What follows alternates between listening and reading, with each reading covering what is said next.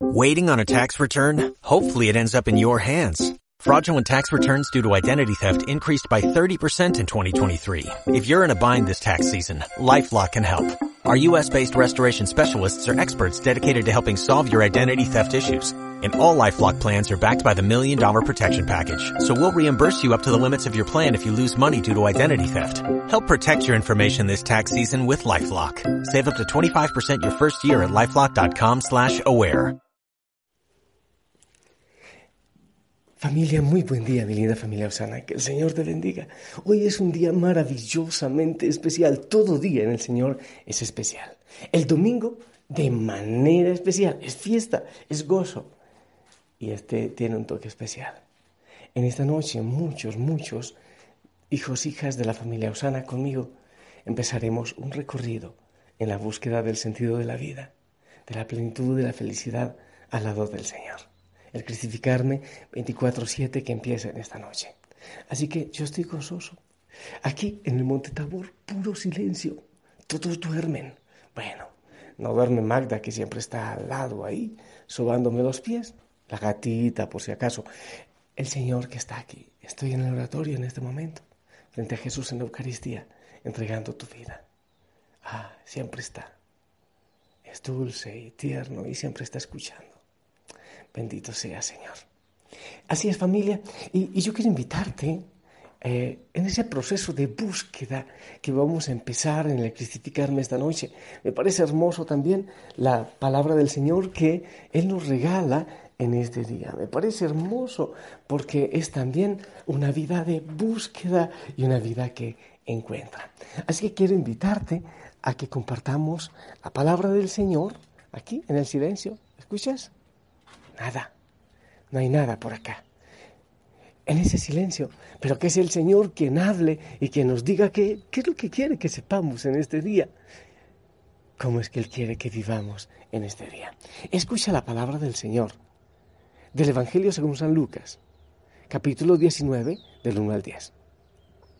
En aquel tiempo, Jesús entró en Jericó y al ir atravesando la ciudad, sucedió que un hombre llamado Saqueo, jefe de publicanos y rico, trataba de conocer a Jesús. Pero la gente se lo impedía, porque Saqueo era de baja estatura. Entonces corrió y se subió a un árbol para verlo cuando pasara por ahí. Al llegar a ese lugar, Jesús levantó los ojos y le dijo, Saqueo, bájate pronto, porque hoy tengo que hospedarme en tu casa. Él bajó enseguida y lo recibió muy contento. Al ver esto, comenzaron todos a murmurar diciendo, ha entrado a hospedarse en casa de un pecador. Saqueo, poniéndose de pie, dijo a Jesús, mira Señor, voy a dar a los pobres la mitad de mis bienes, y si he defraudado a alguien, le restituiré cuatro veces más. Jesús le dijo, hoy ha llegado la salvación a esta casa, porque también él es hijo de Abraham y el Hijo del Hombre ha venido a buscar y a salvar lo que se había perdido. Palabra del Señor. Bueno familia, pues como acá no hay eh, quien cante afuera, y está haciendo mucho frío, la verdad, voy a ir a, poner un poquito de música de fondo, si tú me permites. Estoy un poquito rengo porque ayer metí la pata. Imagínate tú, un, un, cura que anda metiendo la pata. Metí la pata saliendo de la casa a la carrera al trote, metí la pata en la sequía. Vamos a ver. Familia, quiero que me acompañes en este recorrido de saqueo. Ahí está la música, disfrútala. Cerca de ti, Señor. Eh, el Evangelio empieza clarificando dos cosas. Que Saqueo era publicano. Ya sabemos lo del publicano, cobraba los impuestos para Roma, o sea que era un vendepatrias y exprimía a las viudas, a los más pobres, para quedarse con, con eso eh, para ganancia, para su sueldo. Era publicano y era rico. Dice la palabra del Señor que era rico. Obviamente, pues con su trabajo era rico estafando a los más pobres. O sea que efectivamente era un hombre detestado y era un hombre detestable por su, su manera de vivir. Es lo que dice. Pero continúa la palabra del Señor diciendo que Saqueo estaba buscando al Señor. Jesús iba entrando por Jericó. valga la aclaración, se dice que Jericó es el pueblo más antiguo de la humanidad, tiene 10.000 años Jericó. Entonces, eh, eh, Saqueo quería encontrar a Jesús, dice el Evangelio, pero dice que la gente no se lo permitía. Eso dice, la gente se lo impedía. Eh, si tú quieres, puedes ir empezando a ponerte tú en el, en el cuerpito pequeño de Saqueo que muchas veces has querido encontrar al Señor, pero la gente se lo impide.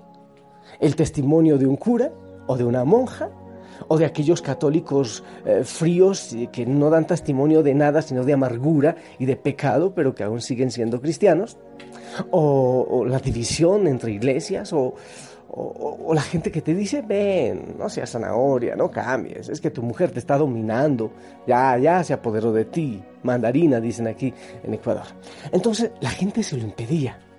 Siempre hay alguien que se opone de alguna manera. El enemigo se encarna a veces de esposo y de esposa o de suegra o de amigo o pseudoamigo o cualquier cosa para que uno no encuentre al Señor. Entonces la gente se lo impedía.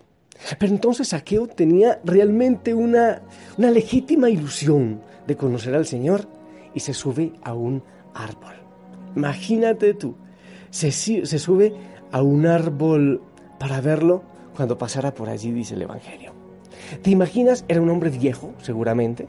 Un hombre reconocido, pecador, odiado, odiable, pero conocido. Me imagino que era un regordete, así, un regordete bajito, calvito regordete. Eh, y hace lo de un niño. Yo he dicho otras veces que en ese tiempo la edad y todo, o sea, ni siquiera corrían, porque era como, como, como quedar mal. Pero este hombre se porta como un niño. Yo no sé cómo hizo Saqueo para subirse a ese árbol. Era gordo, chiquito, viejo. Era un ridículo realmente pero tenía una enorme ilusión. Cuando uno tiene la ilusión de encontrar al Señor, de verlo a sus ojos, uno hace lo que sea. No importa ni siquiera el estatus, el título, el puesto social, la edad. Uno hace todo lo posible, como lo hizo Saqueo, este gran pecador, pero tenía una legítima ilusión. No sé si también cuando la gente como que intenta oponerse a que tú encuentres al Señor. Como dice la canción, a estar cerca de ti, Señor, la que estás escuchando. No sé qué eres capaz de hacer tú para que eso se dé. Capaz que te subes a un árbol o será que te da vergüenza. Porque a muchos nos da vergüenza. ¿A para dónde vas? En vez de decir que va para la Eucaristía, uno dice que va, no sé, para una fiesta, para una clase o cualquier cosa.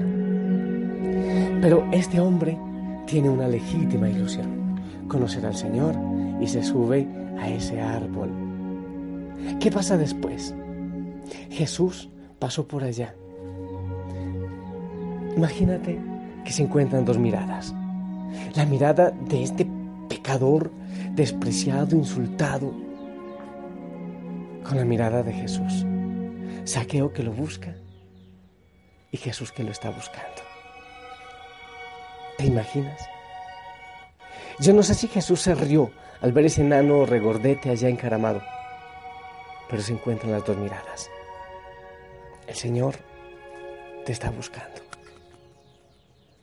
te está esperando. ¿Tú lo sabías? Había mucha gente, era mucha gente. Pero Jesús, aunque todo el mundo quería tocarle y darle la mano, pedirle sanación, Jesús levanta la mirada y se fija precisamente en el más pecador, porque lo estaba buscando, porque ese hombre era quien más necesitaba de él.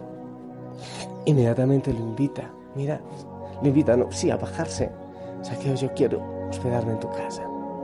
Es más, Jesús ni siquiera le, dice, le pide permiso. Hey, Saqueo, invítame. No, le dice, Saqueo, bájate porque hoy tengo que hospedarme en tu casa y a ti te dice por tu nombre, yo te estoy buscando, estás haciendo esfuerzo por encontrarme, bájate de tu poder, de tu riqueza, bájate de ese árbol.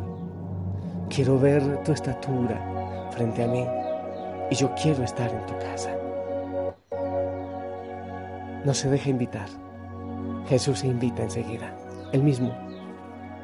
Entonces, Saqueo se bajó enseguida y estaba muy feliz, porque uno cuando se encuentra con el Señor no se pone contento, porque la vida cambia, el dolor cambia, la tristeza cambia, y uno se pone feliz. Entonces, Saqueo se bajó muy feliz, sonreía, se imagina ese enano, feliz, y todo el mundo lo despreciaba, miraba con desprecio ese espectáculo de ese encuentro.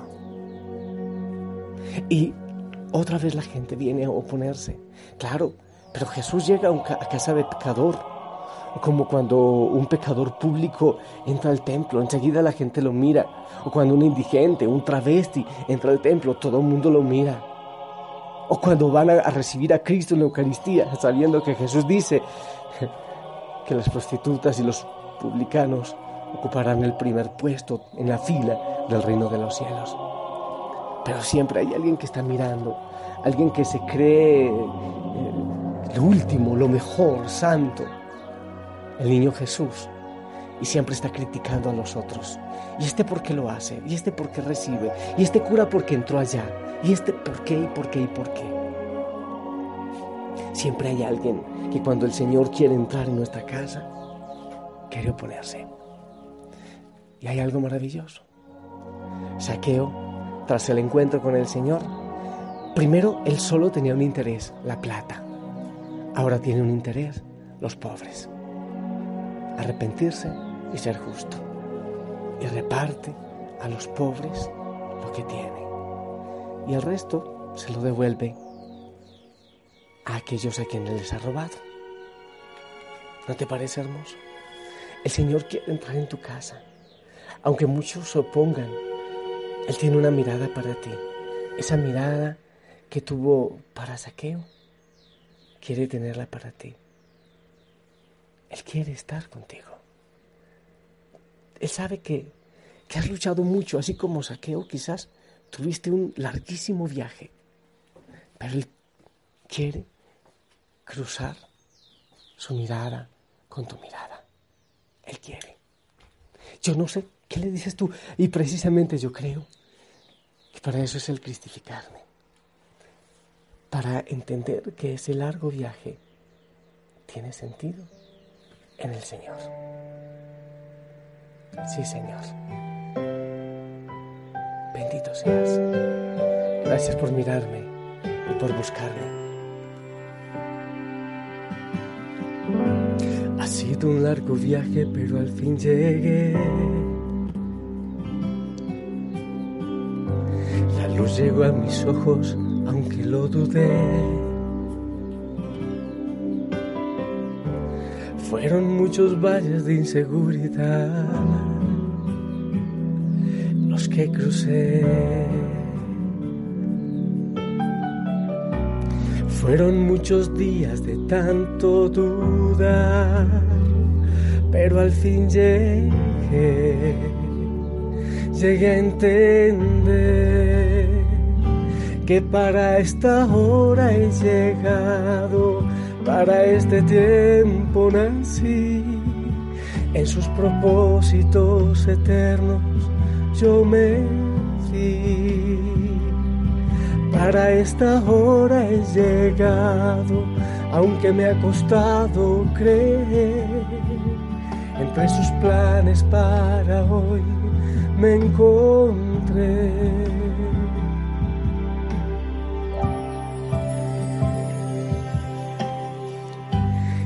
Nunca imaginé que dentro de su amor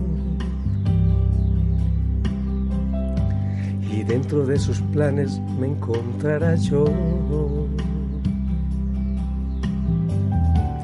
Fueron muchas veces que la timidez me lo impidió. Fueron muchos días de tanto dudar pero al fin llegué, llegué a entender que para esta hora he llegado, para este tiempo nací, en sus propósitos eternos yo me fui. para esta hora he llegado, aunque me ha costado creer. Entre sus planes para hoy me encontré. Sí, Señor. Ahora entiendo que todo tenía un propósito en tu corazón. Ahora entiendo que tú también me estabas buscando, así como a Saqueo que muchas veces para vencer los obstáculos de la gente, de la tentación, del pecado, tengo que buscar la manera, subirme a un árbol, hacer algo. Y así se encuentran nuestras miradas.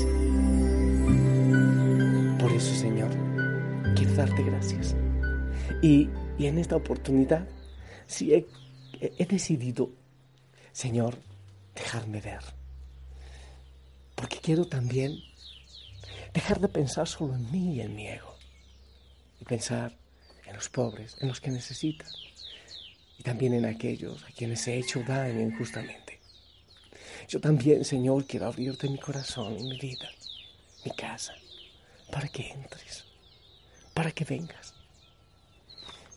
Te abro, Señor, mi corazón, de una vez y por todas, aunque me he cerrado, aunque tantas veces he dicho que no quiero con actitudes e incluso con palabras. Pero ahora quiero, Señor, abrirte mi casa y mi corazón. Mi amada familia, eh, antes de bendecirte, quiero, quiero pedirte realmente que hoy vayas a la Eucaristía. Si vas a empezar a cristificarme esta noche, que vaya y se lo entregues al Señor. Vaya, anda, anda, entrégale al Señor este proceso.